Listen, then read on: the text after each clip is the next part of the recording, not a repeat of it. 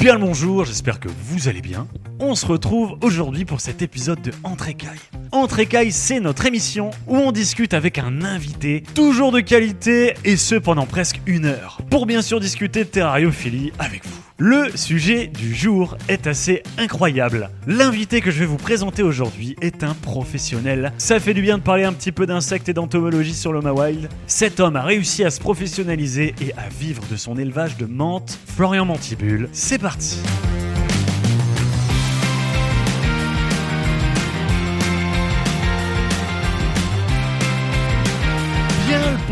J'espère que vous allez bien. Salut Florian, Salut Mathieu, tu vas bien? Ça va très bien. On se retrouve aujourd'hui en Trécaille.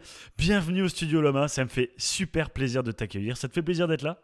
Carrément, ça faisait longtemps qu'on devait se faire ça, donc ça C'est fait vrai, grave plaisir. Alors Florian, vous l'avez déjà vu sur la chaîne, vous l'avez déjà vu plusieurs fois. À chaque fois, je l'ai croisé à la bourse reptile de Béthune. Il tient le stand de Mantibule. Mantibule. Voilà, donc Florian, en fait, tu es le patron de Mantibule. Euh, tu fais de l'élevage d'insectes? Exactement.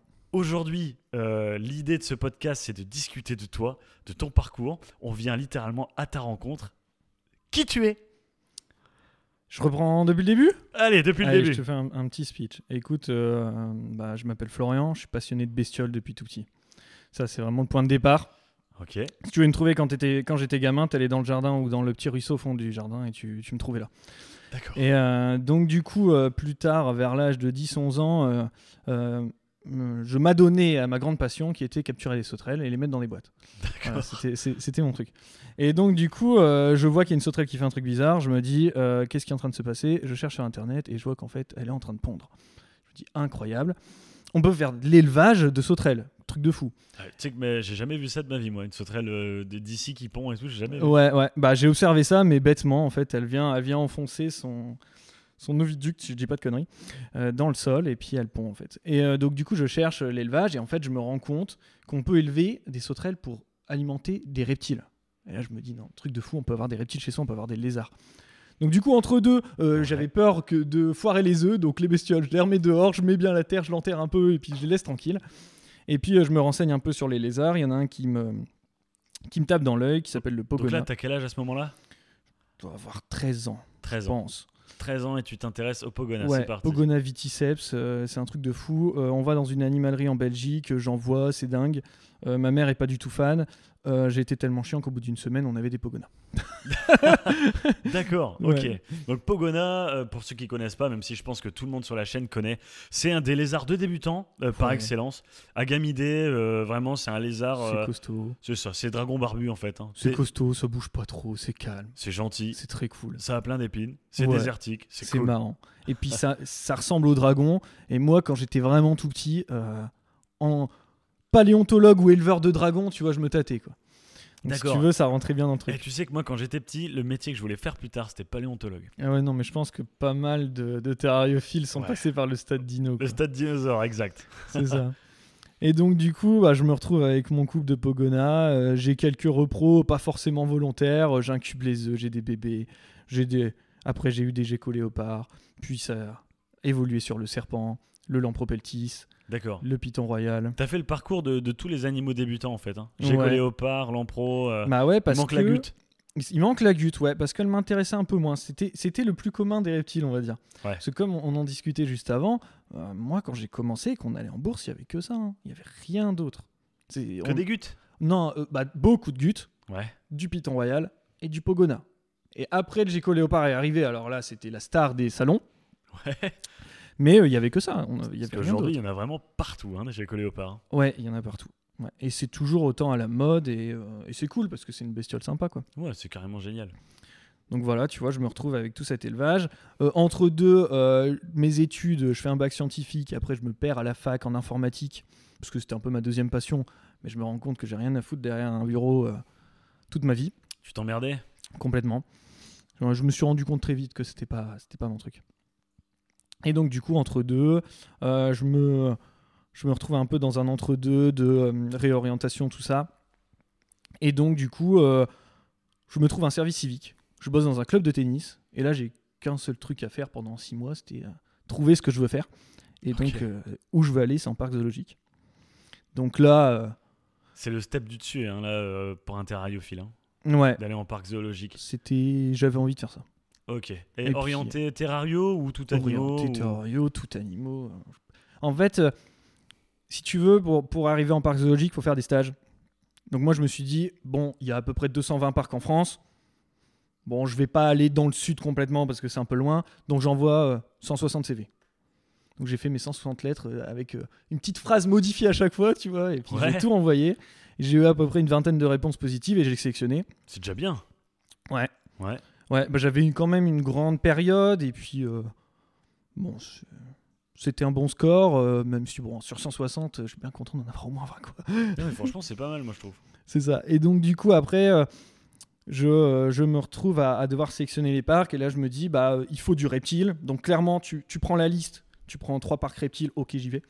Voilà, c'est c'est validé. Et puis les autres, j'ai pris du généraliste, un peu de tout. J'ai fait de la faune européenne, j'ai fait de la faune exotique. Le but, c'était de découvrir complètement le métier. Et puis savoir tout faire aussi. Ok, ok. Il faut être bien accroché en général, on dit, hein, pour aller en parc zoologique. Ici, chez Loma Wild, on a fait plusieurs entrées-cailles euh, euh, avec des gens qui ont travaillé en parc zoologique. Euh, Il y a eu un entrée-caille avec Lucas, euh, que je salue. Et on a une copine aussi, une copine qui s'appelle Fanny, qui est connue sous le nom d'Iguana Queen, et qui travaille en parc zoologique. C'est un sacré, sacré parcours. Elle, elle bosse avec des varans de Komodo. Très cool. Elle est connue. hein. Elle est connue. On la salue. Salut Fanny. Vas-y, bah tu peux reprendre. Donc du coup, bah, euh, je me retrouve à faire mes petits, euh, mes petits stages, tu vois. Je vais un peu partout en France. Je découvre le monde des reptiles, le monde des animaux en général. J'ai euh, bossé avec des bestioles de fous furieux. C'était trop cool. Ah, c'est une chance. hein. Ça, c'est une chance. Tu, tu côtoies des animaux que tu côtoieras jamais euh, plus dans ta vie. quoi. C'est la grande chance, quoi. En général, on dit que ça régit la vie euh, de faire le choix du métier passion animaux euh, parce que euh, ça gagne pas beaucoup, d'après ce que j'ai compris. Non. Ça gagne que dalle. Ouais. Et tu vis du coup de ta passion. Vraiment, ta passion, tu lasses ton boulot. C'est euh, ta vie. Ouais, c'est ça. Je pense qu'il faut pas dire autrement. Quand tu travailles en parc zoologique, c'est ta vie. C'est très difficile d'avoir une vie en dehors du parc.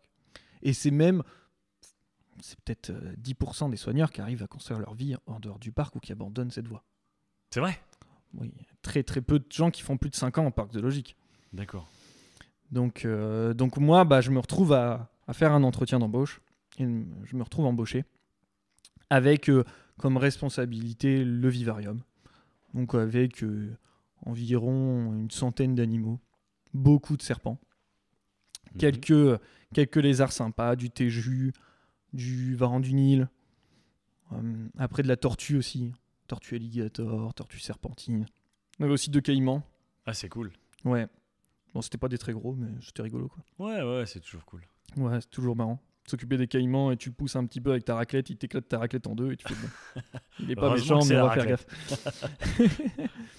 et donc, du coup, ouais, bah, donc j'ai bossé dans ce parc pendant 6-7 mois avant de partir des parcs parce que j'ai très vite compris que tu ne fais pas une carrière en parc. C'est compliqué. Il y a des bons et des mauvais parcs. Et euh, bon, tu vois des trucs, tu te dis, bon, il faut quand même que ça respecte ton éthique. D'accord, je vois. Du coup, tu changes de métier. Parce que les bons parcs sont trop peu nombreux. C'est trop difficile. Donc, Je vois ce que tu veux dire. c'est ça. Donc, euh, je me retrouve bah, encore une fois, tu vois, à être toujours dans ce truc, putain, j'ai pas de boulot, entre guillemets, je sais pas quoi faire. Et euh, bon, bah, les bestioles, c'est quand même mon truc, quoi. Donc, euh, je trouve une formation en commerce. Et je refais un deuxième bac sur six mois, un équivalent bac pro commerce. Et, je me mets dans, dans l'animalerie. Du coup, je vais découvrir un autre monde, qui est le monde du commerce, le monde du commerce animalier. Et le, euh, truc qui est un peu euh, paradoxal, si tu veux, c'est que moi j'ai toujours été un je sais pas si tu l'es aussi, c'est euh, jamais de la vie j'achèterai une bestiole en animalerie généraliste, parce que c'est tous des abrutis. C'était ma conception des choses quand j'étais gamin, parce que quand t'as 13 ans et que t'es passionné, peu, peu de vendeurs n'arrivent à avoir ton niveau de compétence. écoute, écoute, je le suis encore aujourd'hui.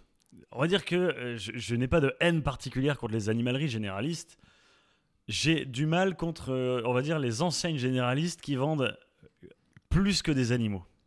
Tu vois ce que je veux dire? Ouais, c'est ça. Du jardin, des outillages Voilà, et aussi ça. des animaux. J'ai du mal en général à aller acheter là-bas. Euh, je préfère largement privilégier des, des boutiques spécialisées qui font vraiment que ça, où on va vraiment déjà t'apporter un, un énorme savoir, Euh, quelque chose qui est vraiment précis par rapport à ce que tu attends. Tu vois ce que je veux dire? Ouais, complètement. Euh, Tout le monde le sait, hein, moi je bosse énormément avec Reptilis à. Ouais. Euh, je sais au moins qu'à Reptilis, les animaux, ils, ils sont dans des vrais, entre les mains de vrais terrariophiles Ouais, qui maîtrisent vraiment le reptile. Tu vois Complètement. Après, c'est euh, toujours un peu le gamin un peu con qui disait ça parce que moi j'étais heureux, tu vois, d'avoir le gamme vert de, de ma vie, la Valencienne, parce que Ouais. sans lui, jamais je me serais mis dans la terrariophilie. Parce que à cette époque-là, bah, soit t'allais en Belgique, soit t'allais à Milan euh, sur l'île. Il fallait, fallait convaincre les parents pour aller sur l'île. Parce que moi, une heure de route aller sur l'île, c'était c'était la- l'autre bout du monde, quoi. Ah ouais, Ah, d'accord. complètement. Et donc, du coup, d'avoir ce magasin où, je- ne serait-ce que tu peux acheter des grillons, c'est le truc con, mais il faut, il faut que ta mère, elle, euh, elle aille euh, tous les euh, 15 jours acheter des grillons. Il n'y avait pas de livraison? Ah bah non, pas du tout. Aucun site internet ni rien. Ça a non, bien changé. rien. T'avais rien de tout ça, c'était trop cher. Puis en plus, euh, déjà, déjà avant l'animalerie, c'était chaud d'avoir des grillons de bonne qualité. Fallait aller le jour de la livraison. Ouais. Ah ouais, t'arrivais, tu savais, euh, le- ah, les grillons c'est toujours le mardi à 14h. Tu tannais ta mère pour aller à 14h30 s'il te plaît. Essaye de te décaler, de trouver un truc pour avoir des bons petits grillons là. J'ai besoin des T2 pour les bébés euh, Pogona, c'était chaud. Ou les droseaux. Donc voilà quoi. Et donc du coup, tu vois, moi je suis rentré dans le monde des animaleries en me disant, écoute, euh, c'est 90% d'incompétents, donc faut remonter le niveau. C'était un peu ça le truc. Je suis arrivé dedans, bon, bah, ça n'a pas loupé quoi. C'était très, c'était compliqué. J'ai eu des clashs avec des collègues qui étaient très drôles. D'accord. Mais, euh, mais du coup, euh, Ça taille sec aujourd'hui. ah ça ouais, non, sec. mais avec moi si tu veux, on, on va s'amuser. Mais euh, c'était bien parce que ça te permettait aussi d'avoir un, un décalage vis-à-vis des clients et des gens qui, qui n'y comprennent rien en fait, qui ont envie d'un reptile, qui ont envie d'un poisson parce que c'est du même ordre, qui comprennent pas comment y venir, comment faire, comment bien faire les choses, comment aborder, ce qu'il faut prendre, ce qu'il faut pas prendre. Ils prennent les choses à la légère et Pourquoi du fait de la méconnaissance principalement. Ouais, c'est ça. Pourquoi on... un gamin de 6 ans, bon, une tortue aquatique, c'est nul. Et il y a de grandes chances qu'il s'en occupe pas. qui s'en Pourquoi désintéressent. C'est ça. Pourquoi on met pas une, une tortue aquatique dans un bac de 20 litres? Ce genre de choses. Ah putain, mais ça pourtant on en voit. Ouais. C'est malheureux, c'est malheureux. Et le, le pire, c'est que euh, là, j'attaque un sujet qui a rien à voir, mais ces problèmes-là, ils vont euh, créer des amalgames dans la vision de certains, euh, comme quoi la terrariophilie entière ressemble à ça. Ouais. Et du coup, ça donne une image négative de ce qu'est le fait de posséder un animal chez soi qui est non domestique, comme un reptile. Enfin, non domestique, c'est une question de temps. Mais euh, voilà, et ça va ternir l'image de la terrariophilie qui en fait est basée sur le bien-être animal à la base. Euh, parce que le terrariophile, il doit vraiment faire en sorte que tout soit parfait pour son animal, pour que Bah l'animal oui. se sente extrêmement bien. Oui, c'est ça. Voilà, on est d'accord. avec Complètement. Ah oui, bah, je pense que tu as connu aussi l'époque où tu allais en Belgique et tu chopais des tortues de Floride. C'était grandes comme une pièce d'un euro. ça. Ah bah alors là, oui, Il y avait les bocaux en verre rond là. Il y en avait 400 là-dedans. c'est terrible. C'était terrible. Ça coûtait que dalle quoi. C'était vraiment une cata. Bon, comme quoi, il y a des lois qui passent, euh, des fois ça fait quand même du bien.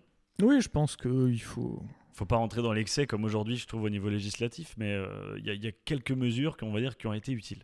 Ouais, je pense que c'est. Ça part souvent d'un bon sentiment, mais d'une méconnaissance des gens peut-être qui font les lois quoi. Bon, Ça, c'est pas- clair. Je suis pas législateur donc. euh, Ouais, moi j'ai envie de le devenir. Ouais, moi J'aimerais bien que ce soit les terrariophiles qui fassent les lois En euh, terrariophilie, on- terrario. on parlera d'insectes par la suite, et là on est tranquille. Mais en terrario, je sais que c'est une galère, les lois. Alors du coup, c'est quoi la suite? La suite, c'est euh, bah, je bosse en animalerie, euh, je fais mon, mon, mon diplôme, et après, euh, en fait, je veux faire un bac plus 2, Mhm. et je trouve une alternance, en fait, dans un Tomenko, donc une animalerie qui ouvre sur Paris, en région parisienne. Pas sur D'accord. Paris, région parisienne.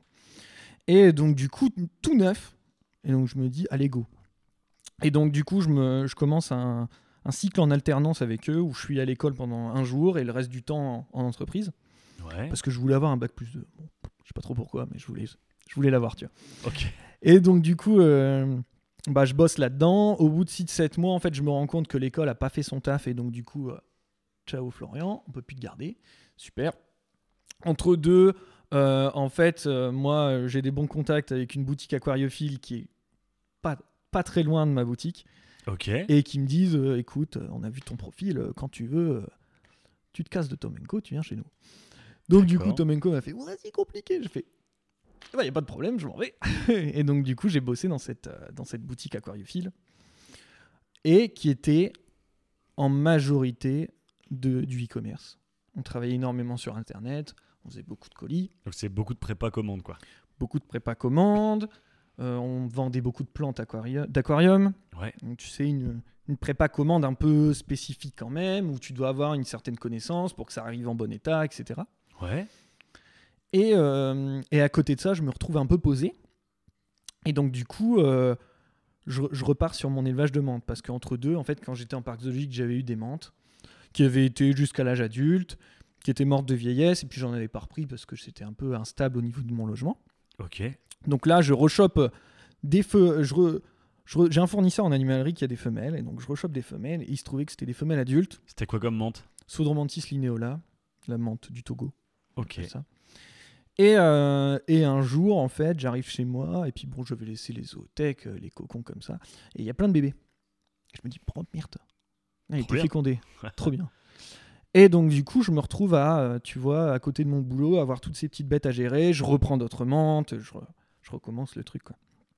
Et euh, faut savoir qu'à ce moment-là, je suis dans un studio de 25 mètres carrés, euh, autant dire que je peux m'occuper de mes bestioles et être assis sur mon lit sans aucun problème en même temps. Ah ouais. C'est clair que euh, 25 mètres carrés ça fait short. C'était route. Et donc, du coup, euh, dans le même temps, je me mets à vendre un peu de repro sur le Bon Coin. Ça marche bien, mais le Bon Coin, c'est chiant parce qu'il faut énormément discuter avec les gens et puis répéter la même chose. Parce qu'évidemment, les gens, ils ont besoin de- d'infos. Je n'ai jamais reproché ça aux gens. Et surtout, il y avait un truc avec l'amande, c'est que tu lisais les articles, tu avais l'impression que c'était un truc de fou. alors qu'il y a plein d'espèces où, alors la reproduction, c'est un autre délire, mais où juste pousser une menthe à l'âge adulte, c'est relativement tranquille, quoi. Ouais, ouais, y a pas grand chose. Ouais, c'est ça. On va citer la menthe fantôme. Moi, je trouve. fantôme, ouais, phiocrânien, c'est très cool, quoi. Ouais, ça va quasiment seul, pas ouais. de problème de mu. La déroplatis des cicata, Ouais, plutôt simple. plutôt La simple. menthe feuille morte, Ça, c'est super cool aussi. magnifique en plus. Qui est revenu à fond à la mode, et ça, c'est trop cool, parce que moi, quand j'ai commencé les menthes il y a 7-8 ans, c'était introuvable. Ah ouais? C'était un moment où il n'y en avait plus. Bah, Moi, c'est celle que je voulais euh, quand j'ai commencé. euh, Non, c'est pas étonnant, c'est génial. Moi, c'était une menthe de mes rêves, quoi. Bah ouais, parce qu'en fait, quand elle déploie ses ailes, enfin le mâle, quand il déploie ses grandes ailes, enfin les deux en fait, le mâle et la femelle, Ouais, surtout la femelle qui se met vraiment sur le côté. quand ils déploient leurs ailes, ça fait deux gros yeux noirs avec un beau motif, ça fait un masque. Un espèce de hibou, un peu. Ouais, c'est ça, un hibou. Ouais, donc c'est donc donc c'est très cool. Et donc euh, à ce moment-là, je me dis, bah, j'ai envie de créer un, un site web où je parle des menthes. Et surtout, euh, le but du, du site, c'est de dire, c'est facile. Donc type blog un peu. euh, Ouais, c'était ça. Tu fais des articles. Le but, c'est de faire un blog. Ok. Et euh, là-dessus, en fait, je finis mon contrat, puis je me retrouve avec euh, trois mois un peu de battement. Je suis au chômage pépère. Je sais que je veux quitter la région parisienne parce que c'était terrible. Ouais. Donc du coup, je me Alors ça, dis, je comprends. Pour, pour rien au monde, j'irai vivre là-bas, moi. C'était ouais. après, moi, franchement, j'étais dans un coin tranquille.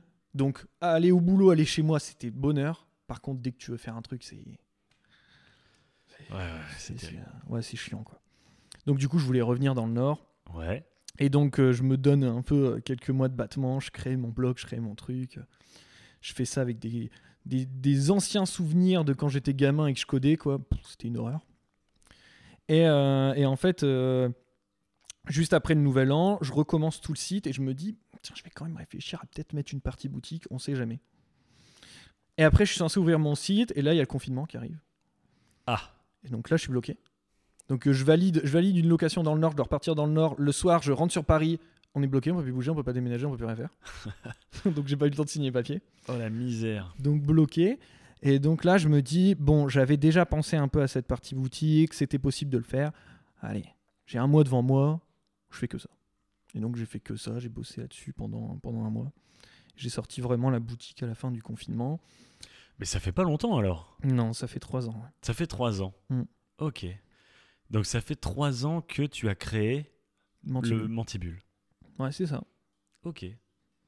Donc, on euh, a hâte de voir la suite. Raconte Bah ouais, peu. carrément. Bah, je, je fais mes petits élevages à la maison.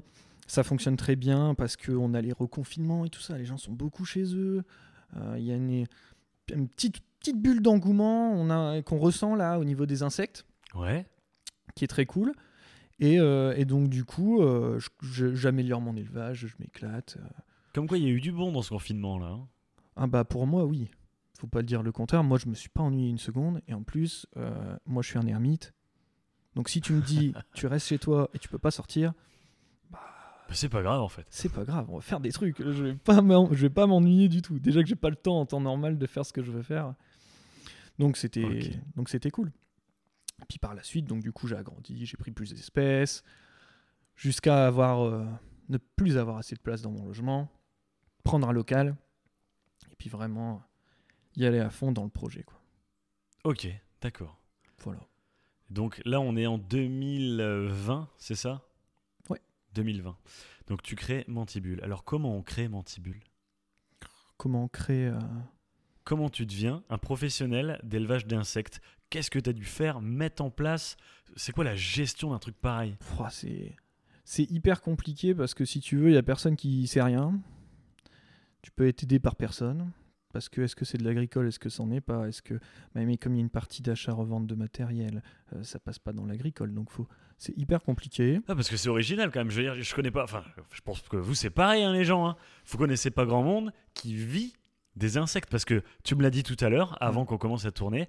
Aujourd'hui, c'est ton métier à temps plein. Ouais. Tu vis de ça. Ouais, mais en tu fait vis de fait. ton élevage d'insectes. Ouais, c'est ça. J'ai fait le pari au départ. J'avais euh, encore 6-7 mois de chômage, D'accord. donc je me suis dit, je vais me mettre à fond et ça passe ou ça casse quoi. Au pire, au pire, ça aurait pas fonctionné. Bon, j'aurais pris un boulot à côté, j'aurais essayé de naviguer les deux, on aurait vu quoi. Et alors Bon, du ça coup, ça passe ou ça casse, mais c'est passé. C'est passé, tout juste. C'est passé tout juste, mais c'est passé. Ouais. Là maintenant, je gère beaucoup mieux. Ouais. Mais euh, en trois ans, euh, je comprends pourquoi il y a pas mal d'entreprises qui, qui, qui ferment au bout de trois ans. Quoi. Ah bah ça c'est dur. Ouais. C'est vrai. Entreprendre en France c'est dur. Dans les animaux encore plus dur. Ouais. Mais alors dans les insectes, il y a pas grand monde. Hein. Il y a Non, pas on n'est pas nombreux. Après, c'est aussi ma- la chance que j'ai eue. quoi. Mais dans le milieu des menthes, on est vraiment, ça se compte sur le doigt de la main des éleveurs de menthes. Donc Mantibule, ouais, comme le nom l'indique, c'est spécialisé menthe. Oui. Tu fais quoi en tout chez Mantibule? En de... Me cite pas toutes les espèces de menthe, mais genre, Non. je sais que tu fais un petit peu d'autres choses. Bon, alors, c'est environ 30-35 espèces de menthes actuellement. Ok. Une quarantaine d'isopodes, donc les cloportes, cloportes tropicaux. Ouais. Des, un petit peu de myriapodes, donc les mille pattes. Les hules, les mille Oh, pattes, tout ouais, ça. 6-7 espèces. J'en ai repris euh, il n'y a pas longtemps, donc je sais plus trop. Pas mal d'espèces de criquets. 5-6 espèces de criquets. Quelques espèces de phases, une dizaine. Du coup, tu fais de la repro de criquet. Ouais. Mais tu sais que j'arrive pas à le faire, moi. Ça dépend lesquels. Eh ben, moi, j'ai des criquets pèlerins et Ouais, criquets migrateurs. C'est galère. C'est galère. Oui. Ah, je, suis pas, je suis pas fou alors, c'est vraiment galère. Parce qu'en fait, les, moi, les insectes nourriciers, j'en consomme une quantité astronomique pour Ouais. ma salle tropicale. T'as vu tous les lézards là? Oui, je, faut les je nourrir. hein. Il y a beaucoup de bouches à nourrir. Et pendant un moment, je me suis dit, putain, ça serait bien quand même que j'arrive à faire des repros. Pour les, les blattes, ça cartonne. J'ai des tas, des tas et des tas de repros de blattes. C'est pas étonnant. Par contre, euh, bordel, euh, On en discutera des criquets après. si tu veux. d'accord. Il y a des astuces. J'ai déjà réussi. J'ai déjà réussi. Je vais pas continuer parce que j'en ai pas forcément l'utilité. Moi, les blattes, ça marche très bien. Ouais. Mais euh, j'ai déjà réussi à faire du criquet, c'est faisable. Surtout que tu as des incubateurs. Ça, ça peut être le secret. L'incubateur sur les zootech, ça marche bien. D'accord, ok. Ok, ok. Alors, du coup, on en était au criquet ensuite? Au criquet, euh, bon, on a fait le tour. Quelques espèces d'arachnides. Depuis peu. Ouais. Euh, je dois avoir 5 ou 6 espèces actuellement. Je suis arrivé un petit peu en retard aujourd'hui au podcast parce que ce matin j'ai eu une éclosion de Viridaceus et j'ai séparé une cinquantaine de bébés, donc ça m'a pris. Donc, Viridaceus, c'est quoi? Euh, c'est une, euh, c'est une araignée qui vient de Madagascar et d'Afrique, euh, on va dire Afrique du Sud hein, globalement.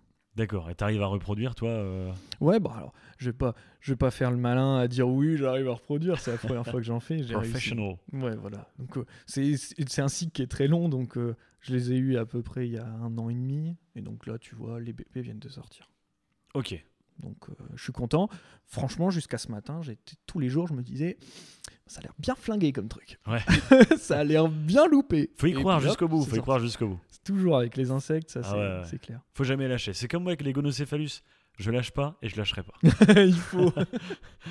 ok, un peu d'araignée et Ouais, euh, voilà. on- a peut-être fait le je tour. je pense qu'on a fait le tour. Phase menon, Un petit peu, si, j'ai quelques espèces de phases. quelques Une espèces de phases. Ouais. Les phases, c'est pas forcément mon truc. Je pense que on, on- on peut euh, mettre de côté euh, mes espèces préférées qui sont les prédateurs. Je pense que ça Ouais. vraiment aucun rapport. J'ai une, petite attirance pour les criquets, je ne sais pas trop pourquoi. ça me fait marrer, je trouve qu'ils ont des formes de fous, c'est... Ma femme les à déteste. élever. Elle les déteste. Ma femme les déteste. Genre, elle manipule des serpents, ce que tu veux, mais jamais elle prend un criquet dans ses mains. Je sais pas pourquoi. Elle trouve ça horrible. Ouais, bah, je peux comprendre ça. Les, les grandes pattes qui viennent t'attraper, qui essayent de sauter, qui Moi, volent un bien. peu et tout. Moi, j'aime bien. Pourquoi pas? Chacun Ok. son truc. Bon, écoute, ce que je te propose, euh, on va faire une petite pause. Ouais. On va, on va laisser un peu de pub à, à ces gens.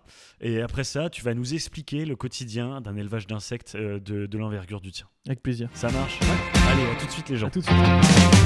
Loma Wild est une équipe qui travaille à mettre en avant la terrariophilie française. Depuis le début, nous avons réalisé un travail audiovisuel à travers tous nos contenus, nous avons bâti la salle tropicale et mettons tous nos efforts à votre disposition, à vous, terrariophiles, pour vous créer un contenu de qualité et pour vivre la terrario auprès de vous. À 100% autofinancé, vous imaginez bien que les frais sont conséquents et que ce n'est pas notre principale activité. Aussi, un coup de main de votre part serait le bienvenu. C'est facile, allez voir dans la description le lien Tipeee et en plus, il y a des récompenses à gagner. On compte sur vous.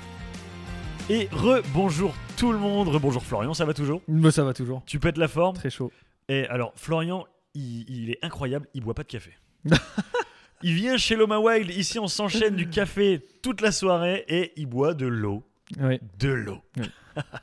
tu as oublié de nous parler d'un truc juste avant la pause. Je lance le sujet, parlons coléoptère. Ouais, Coléo. Ouais, très cool. Euh, L'histoire des, mon histoire auprès des Coléo, elle est très drôle parce que en fait, euh, euh, il y a Dis-nous. ça 4-5 ans, euh, je, je croise quelqu'un qui vient à la maison pour des menthes et il me dit Tu fais pas de coléoptère Je dis Non, je vois pas l'intérêt euh, de mettre des larves dans. de la- Je comprends pas.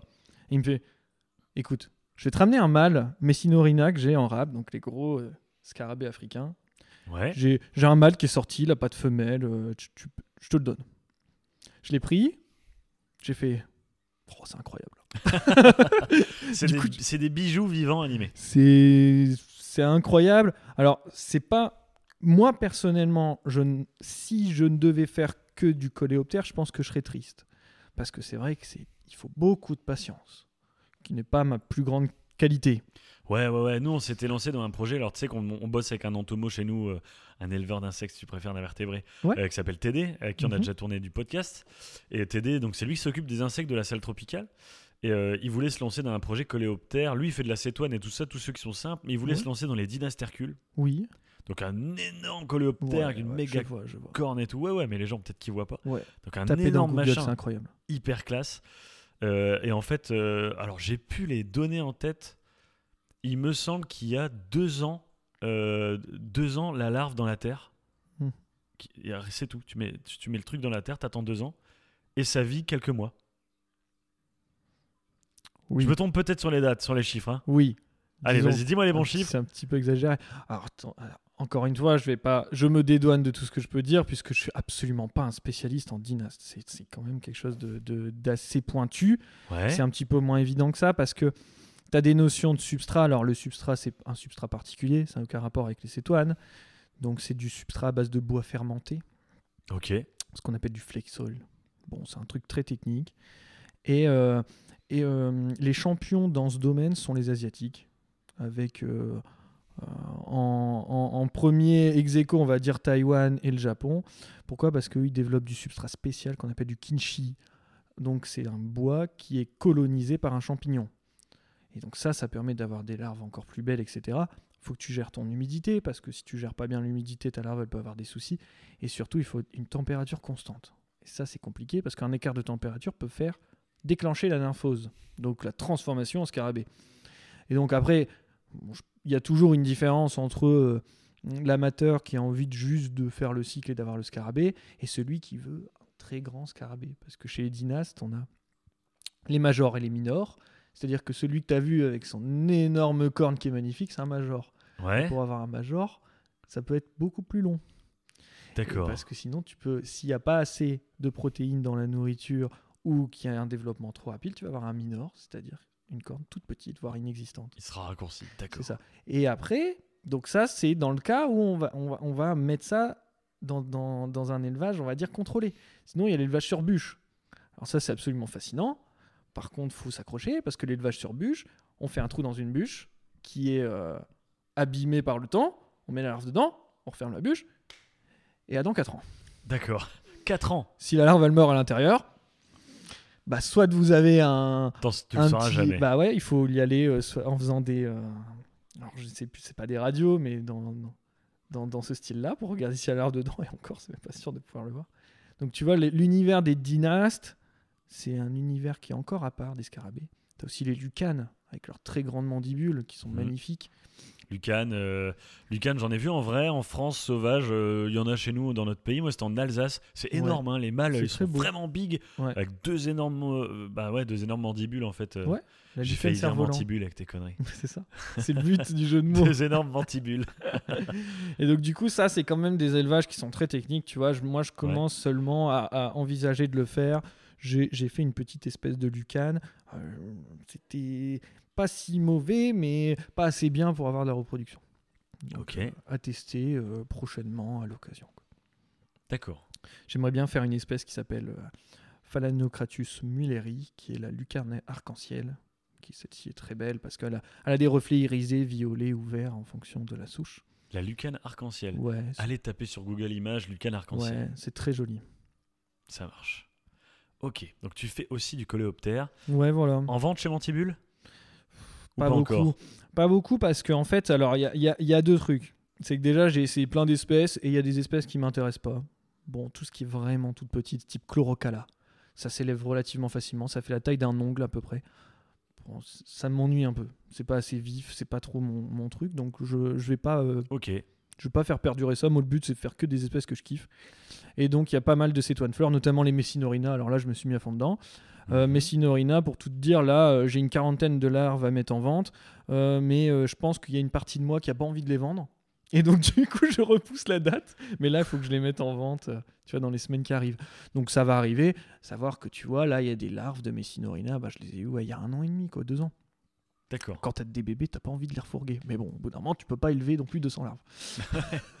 Ouais, c'est sûr, c'est sûr. Ok. Donc, euh, à terme, oui, sur le site. Les coléoptères, c'est pas des prédateurs? Non. Toi, tu m'as dit que tu étais très très fan des prédateurs euh, ouais, de manière euh, exclusive, on va dire? ouais. C'est ton truc. C'est je, ça. je pensais à des prédateurs. Tu fais de la réduve? Oui, j'ai des réduves. J'ai quatre espèces qui sont les plus communes. Tu sais que c'est de la saloperie. Moi, je, je veux pas en faire. Je veux pas de ça chez moi parce que ça se barre. Je suis en panique. Ouais, paraît-il, je sais pas. Il y, a plein de, il y a plein de retours. Bon, si ça pique, ça fait très mal. Parce qu'il paraît, ouais, c'est douloureux, un truc de dingue. Apparemment, ça fait très mal. Ouais. Mais euh, moi, je sais pas, je le vois pas. L'élevage, c'est pas du tout une bestiole qui est agressive. Je pense que les cas de piqûre, c'est quand tu les attrapes. Bon, faut éviter de les choper, quoi. Donc les réduves, c'est la famille des punaises? Ouais. Ces espèces de grosses punaises assassines. assassines, exactement, euh, qui sont des, des- des sacrés prédateurs. Ça chasse Euh, très bien. C'est assez impressionnant à regarder. C'est assez impressionnant à regarder. Et euh, comme on vient de le dire, la piqûre est affreusement douloureuse. Du coup, pour cette deuxième partie, Ouais. moi, je veux que tu dises euh, à tout le monde euh, ce que c'est ta terrariophilie à toi. C'est-à-dire, euh, comment tu as construit ton élevage Ça consiste à quoi de faire ton élevage? Raconte-nous un peu tout ça. Comment ça se passe C'est quoi le boulot que tu as Les installs que tu as? Raconte-nous raconte-nous tout ça. Alors, si on peut, on, on- peut-être commencer par les installations. Globalement, les installations, c'est des étagères remplies de boîtes. C'est un peu ça l'idée. Euh, beaucoup de boîtes en plastique pour Ouais. le côté euh, empilable, facilement nettoyable, etc. Il y a très peu de terrarium, à part pour les espèces qui vont, on va dire, euh, s'installer en colonie. Alors, moi, les phasmes, je les élève en colonie. Je m'amuse pas à trier les œufs parce que c'est un boulot de fou. J'ai énormément de respect avec les éleveurs de phasmes parce que c'est un boulot de fou furieux. Moi, j'ai décidé de faire que quelques espèces je les laisse vivre leur vie. Si j'en ai trop, j'en vends. Tu vois, c'est plus pour le kiff. Donc ceux-là sont dans des grands terrariums en verre, un peu plus sympas, on va dire en, en déco et tout ça quoi. Sinon les menthes, elles, elles vont avoir chacune leur boîte individuelle quand elles restent à l'élevage, on va dire pour de la reproduction. Et donc du coup, tu as toute une partie de, de boîtes qui font à peu près 20 par 20 ou 30 par 30 Ok. avec euh, dans chacune des boîtes euh, de quoi grimper en fonction de l'espèce. Euh, Des fois, des fois, je fais des trucs, alors c'est absolument pas beau, mais je ponce les boîtes, ça, ça permet de mieux grimper. Donc tu vois, il y a des petites astuces comme ça euh, qui, qui vraiment font partie de l'élevage. Pour créer des aspérités, c'est ça? Voilà, créer des aspérités, leur permettre de grimper, leur faciliter la vie, quoi. Après, moi, ce que j'aime bien, c'est mettre des plantes. Le terrarium naturel, c'est toujours été un truc que, que je kiffais bien. Donc, chacune des bestioles a une plante. C'est bien ça. Voilà, qui prend la plupart du temps tout le terrarium au bout d'un moment. Parce qu'on s'imagine pas trop ça en général chez les éleveurs de- d'invertébrés. Euh, cet attrait un peu. euh, je, Bah, pas tu- dire. ouais, tu peux t'éclater. Tu peux t'éclater. C'est vrai qu'il y a des bestioles sur lesquelles c'est un peu moins sympa. La menthe, tu peux faire ce que tu veux. Parce que euh, moi, j'ai une question qui revient souvent c'est est-ce que le terrarium va pas être trop grand pour la menthe parce qu'elle va pas réussir à chasser? Bon, les menthes, elles sont pas trop bêtes. Donc, quand elles ont capté qu'on pouvait leur donner à manger à la pince, elles ont capté que la pince c'était cool. Donc, une fois, la première fois, peut-être qu'elle va se dire c'est quoi ce truc? Mais en même temps, tiens, il y a une espèce de truc qui bouge au bout, elles vont bouffer une première fois, après c'est bon, on peut donner à la pince. Donc à partir du moment où on peut donner à la pince, on peut faire le terrarium qu'on veut, de la taille qu'on veut, on peut mettre des plantes, on peut euh, faire tout ce qu'on veut. Quoi. Ouais. On peut même envisager de faire un très beau terrarium et d'ajouter une menthe pour le fun. Mais faire un terrarium pour les plantes euh, avant tout. quoi. Juste pour la déco, quoi. Ouais, Le terrascaping. Ok. C'est ça. D'accord. Et donc du coup, donc ça c'est mes installations. Après, tu vas avoir une partie qui est là un petit peu plus euh, brute de décoffrage, qui est euh, le- la croissance de tous les bébés. Donc ils sont en caisse plastique individualisée. Ok. Là, dans ce cas-là, il n'y a pas de substrat. Pourquoi? C'est pour nettoyer plus facilement. Parce que si tu mets du substrat, c'est impossible, t'en mets partout. Enfin, c'est Ah, c'est t'as pas ingérable. c'est clair. Ouais. Tu mets Surtout, quoi? c'est pas forcément nécessaire. Tu mets un sopalin ou vraiment à même Rien. le plastique. Ouais. Et en fait, mes boîtes, elles sont un peu spéciales parce qu'elles ont une espèce de petit filet autour, qui à la base, ça ne sert pas du tout à ça. C'est un truc pour faire du, du crépi. C'est de la fibre de verre. Et donc, du coup, moi, je mets ça. Ça leur permet de s'a- de s'agripper dans n'importe quelle position, de se mettre comme elles veulent. Puis ça se nettoie assez facilement. quoi. Ok. C'est D'accord. ça. Donc après, c'est pareil, en fonction de leur taille, elles vont d'abord être ensemble dans des boîtes de 20 par 20 ou 30 par 30, puis passer dans des boîtes individuelles, puis passer dans des plus grandes boîtes, jusqu'à aller dans leur terrarium où elles passeront le restant de leur vie. Quoi. D'accord, ok, ok. C'est euh, donc il y a, y y la partie, t'as les adultes, terrarium, machin. Ouais. Et t'as la partie du coup gestion des petits, Ouais. euh, qui là c'est du grand nombre et t'as plein d'installs euh, avec des boîtes en plastique, c'est ça. Ouais. Et tu suis leur, leur avancée jusqu'à leur taille adulte en fait. Mm, Oui, en, On en va dire ça fonction. comme ça. Voilà, il y a une, toujours une majorité de parties qui partira à la vente. C'est ça, ouais. Et puis, euh, je me garde toujours quelques individus à part, etc. Tu fais des envois? Oui, Donc France Express? Non. Non, j'aurais peut-être pas dû le dire. Je sais pas, pff, on peut le dire de toute façon, c'est pas caché. C'est qu'aujourd'hui, on a une problématique. C'est que, effectivement, pour envoyer de l'animal vivant, faut, faut du France Express. C'est pas forcément un service de qualité. Parce qu'aujourd'hui, euh, faut pas se mentir, France Express, euh, ce qu'ils aiment, c'est les gros. Donc, quand t'es un petit et que tu veux travailler avec France Express, franchement, ils en ont pas grand chose à faire de toi. Et donc, tes colis, typiquement, si tu veux travailler avec France Express à Noël, t'inquiète pas que Amazon va passer avant toi. Donc, c'est même plus dangereux par moment que d'autres transporteurs. Donc aujourd'hui, on a une chance, c'est que les insectes, ils sont extrêmement résistants au transport. Quand tu les mets dans des boîtes adaptées, avec des accroches de tous les côtés, tu peux secouer le colis dans tous les sens, ça se passe bien. Effectivement, tu as une petite partie de perte, ça arrive. Ça doit être aux alentours de 3 à 5% à peu près. Et donc moi, ce que je- le, deal un peu quand tu passes commande chez Mantibule, c'est de te dire que évidemment, on va expédier un animal, donc il y a un risque. Mais moi, le but, c'est que tu sois satisfait. Parce que j'ai aucun intérêt à ce que les gens soient déçus, surtout si c'est pour les dégoûter de la passion. Alors là, c'est encore pire. C'est clair. Bah voilà. Donc l'idée, c'est que si tu passes commande et que ton animal arrive en mauvais état, moi, je te remets un avoir pour que tu puisses reprendre l'animal. Et généralement, j'appelle les gens, on gère entre nous, on voit, ok, alors. Moi, le problème, c'est les frais de port, parce qu'évidemment, si je rembourse des frais de port, là, ça commence à devenir un, un trou. T'es à perte quoi. Voilà, c'est ça. Et puis que le deal, ça soit bon, je comprends qu'il faille repayer des frais de port, et là, ça, ça m'embête vraiment. Mais si tu veux, au lieu d'avoir une menthe, si ça t'intéresse, je vais te donner une autre menthe d'une autre espèce. On va prendre un couple, je peux te donner une plante. Et voilà, on fait des gestes commerciaux, on fait ça. Après, avec du local, avec des clients locaux, Ouais. euh, je présume qu'ils peuvent venir chercher sur place. Ouais, on vient sur, sur place, chercher soit en click and collect, soit on me passe un coup de fil et j'essaye de, de me prendre une petite demi-heure. Et puis on fait le tour de l'élevage, on discute, on, on s'éclate. D'accord, ok. Donc pour l'instant, ton modèle économique, entre guillemets, c'est un site internet e-commerce, e-shop, Ouais. euh, et tu fais les bourses, c'est là qu'on s'est rencontrés. Ouais. Je fais, j'essaye de faire le maximum de salons. Même s'il y en a qui sont un peu éloignés, donc j'avoue que c'est un peu chiant. Il faudrait une euh, logistique différente. Tu vas jusque où? Pour l'instant, jusqu'à Paris. Ok, bah c'est déjà pas mal. Ouais. C'est déjà pas mal. On Alors fait du coup, ouais, heures de route. C'est un bon compromis avec les bestioles parce que c'est un peu plus compliqué aujourd'hui. Il faut qu'on aménage un fourgon qu'on puisse chauffer. Et là, on pourra faire ce qu'on veut. D'accord. Ouais, bah oui, chauffer, c'est important. Alors du coup, euh, t'expliquais un peu ton infrastructure. Je sais pas, Ouais. ça, une grosse- ça prend beaucoup de place, c'est une grande surface. Bah, alors moi j'ai un local de 170 mètres carrés et en fait dans c'est une vieille grange. 170 mètres Ouais, carrés, mais attention, quand même. c'est- pas que pour les insectes. Ah ouais. d'accord. C'est il fait so- 170 mètres carrés et c'est une vieille grange euh, vraiment. euh, c'est très route. Ils doivent refaire la toiture l'année prochaine parce que là c'est un peu un peu costaud. Mais euh, tu vois, et dedans j'ai aménagé deux, deux grands garages en fait qui font à peu près 20 mètres carrés chacun. Ok. isolé dans lequel j'élève les bêtes. Et ça me permet aussi, moi, d'avoir un espace de stockage pour pouvoir rentrer des palettes de, de boîtes plastiques spécialisées, du matériel, etc. Avoir un peu de place pour travailler aussi. Parce que du coup, je fabrique tout mon substrat. Pour pouvoir élever les isopodes, élever les coléoptères, il faut faire du substrat. Donc c'est un substrat sp- spécifique Ouais. ou Voilà. plutôt générique ou? Ça dépend des bestioles. En fait, tu vas pouvoir distinguer deux substrats. Euh, les isopodes et les yules vont plutôt bouffer du bois mort. Donc tu vas faire vraiment un substrat à base de bois mort. Et après, tu vas venir ajouter de la feuille pour éviter d'avoir un truc qui soit trop une brique. Quoi.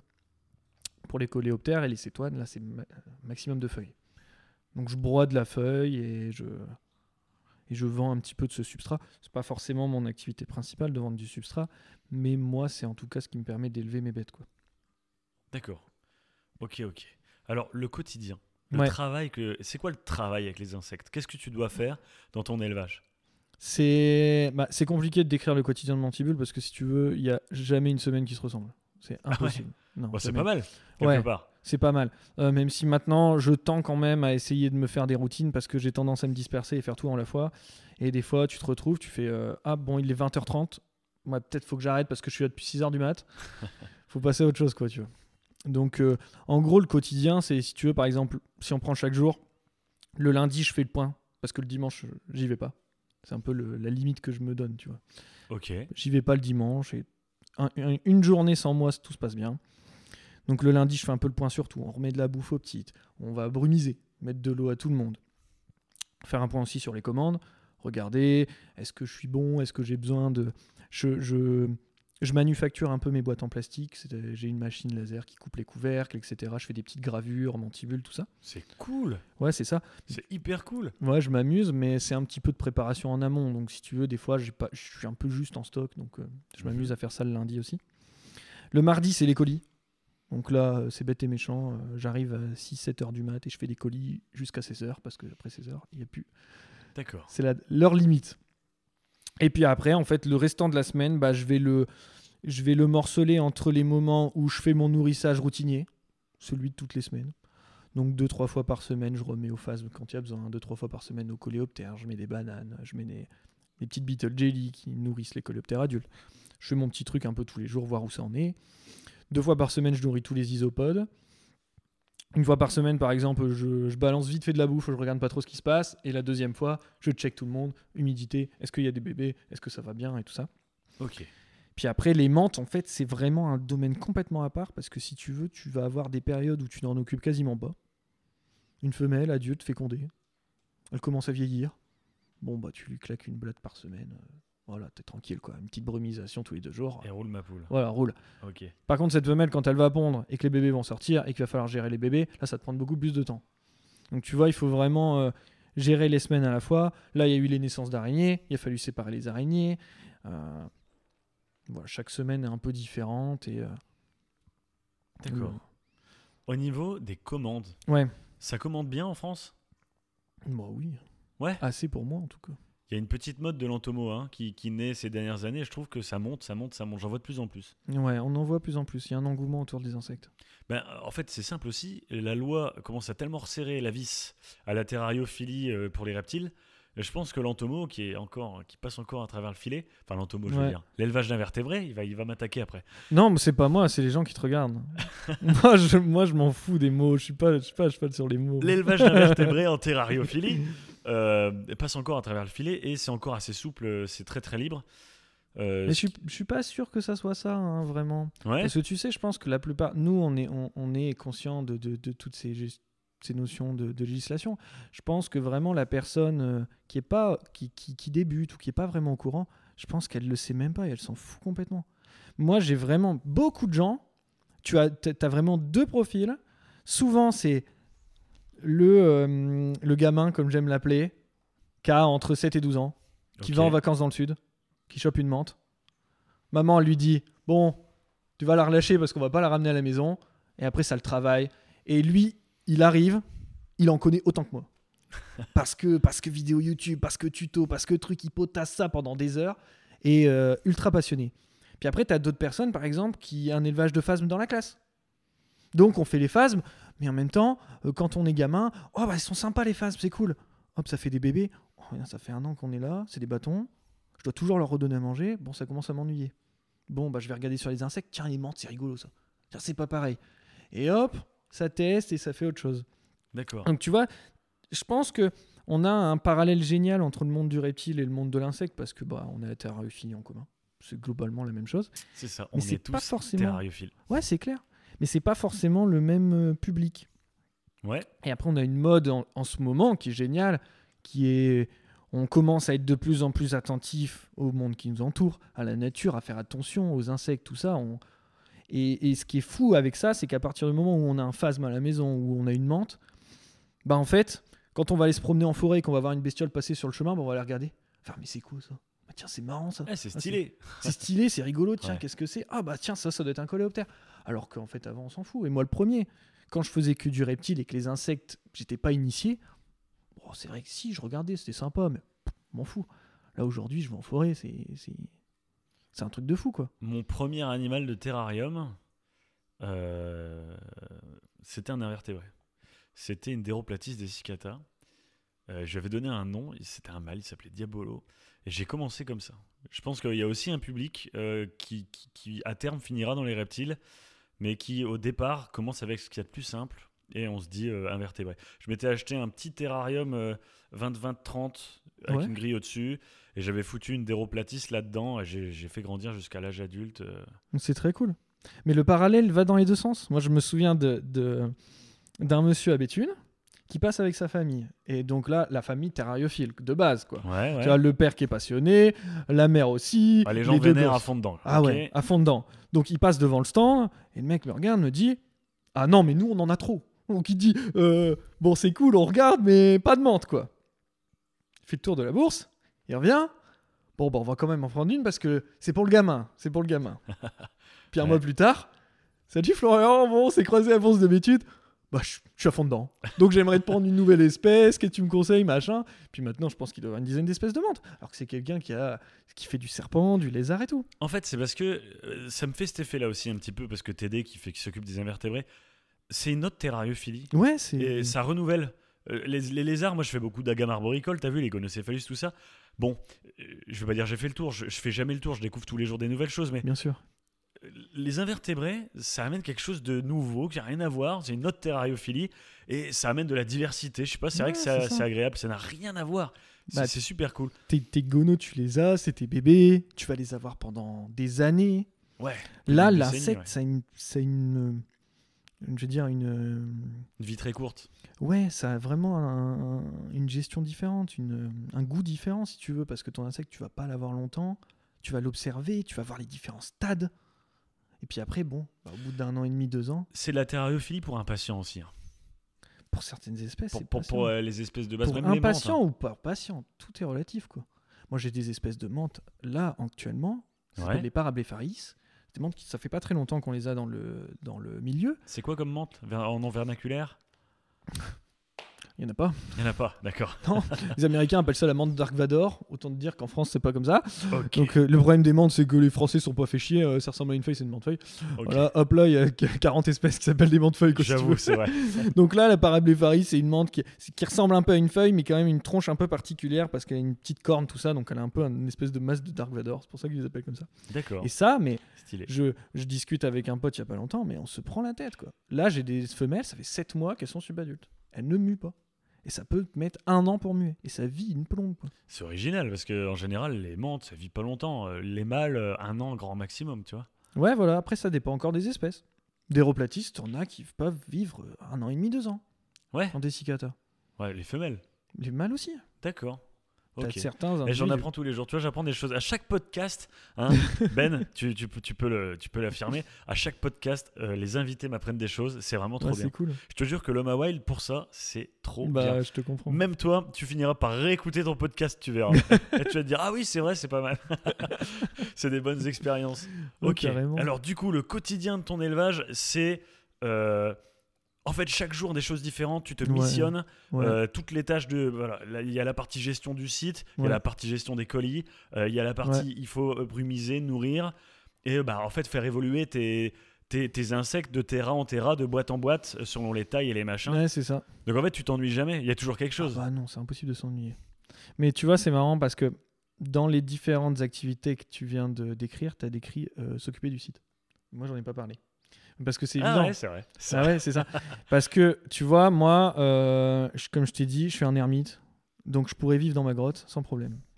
Avec tes Et, euh, insectes. c'est ça. Alors que tu vois, il y a un côté paradoxal parce que j'aime en parler. Là, on en parle, c'est, c'est- c'est un plaisir. Et j'aime euh, quand, ça se euh, ressent. quand j'ai des enfants qui viennent et qui commencent à se passionner. Moi, c'est, c'est un- c'est vraiment l'essence du bonheur de, de ce job, quoi. Et euh, mais à côté de ça, euh, autant toute la partie, tu vois, site web au départ, créer le site web et tout, ça, ça me, ça me rendait dingue parce que c'est un truc que je connaissais pas. Donc vraiment, j'ai appris et c'était trop cool. Et en fait, faire du contenu, c'est compliqué pour moi.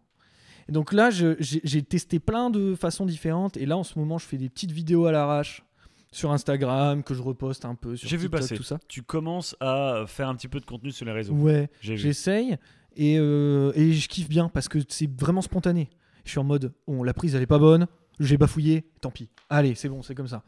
Et euh, donc ça, tu vois, c'est gros, le gros truc qui pas forcément ma grande passion. Parce que quand tu dois faire des fiches produits et expliquer aux gens, bah, c'est hyper important. Parce que c'est ce qui va leur donner envie de prendre telle bestiole, puis ça va leur permettre aussi de voir comment gérer la bestiole. Somme toute, en fait, c'est de la vulgarisation. Ouais, c'est ça. C'est de la vulgarisation. C'est ça. Et puis pour donner envie aussi, parce qu'il y a un côté. euh, C'est toujours un peu, euh, un peu spécial de parler de marketing avec les insectes, mais je pense qu'on a besoin de le faire. Parce que tu as certaines espèces qui sont incroyables. Je pense à Popas purca. C'est une menthe bâton qui vient de Madagascar. C'est grand comme ça, c'est tout marron. C'est niveau comportement incroyable. Par contre, personne n'en veut. Ça ressemble à un bâton, tout le monde trouve ça moche. Donc si t'insistes pas en disant, Eh, Il y a une plus-value là-dedans. Il y a une plus-value. c'est ça. Les gens vont pas aller dessus et quand ils vont aller dessus, moi j'ai maintenant j'ai des gens qui me disent ma menthe préférée c'est Popas Purca. Je suis en mode c'est pas possible. tu vois? Ça marche. Ok. Donc euh, Bah, Écoute, euh, on arrive euh, à la fin de ce podcast. Je te remercie Cool. d'être venu. avec plaisir. C'est c'est trop cool. On va faire un deuxième podcast ensemble bientôt sur les menthes, ta Ouais. spécialité. Surtout, vous avez intérêt à pas rater ça. ça va chier des mantibules. Merci à toi. En tout cas, tout le monde, on vous laisse. Mais surtout, force à vous.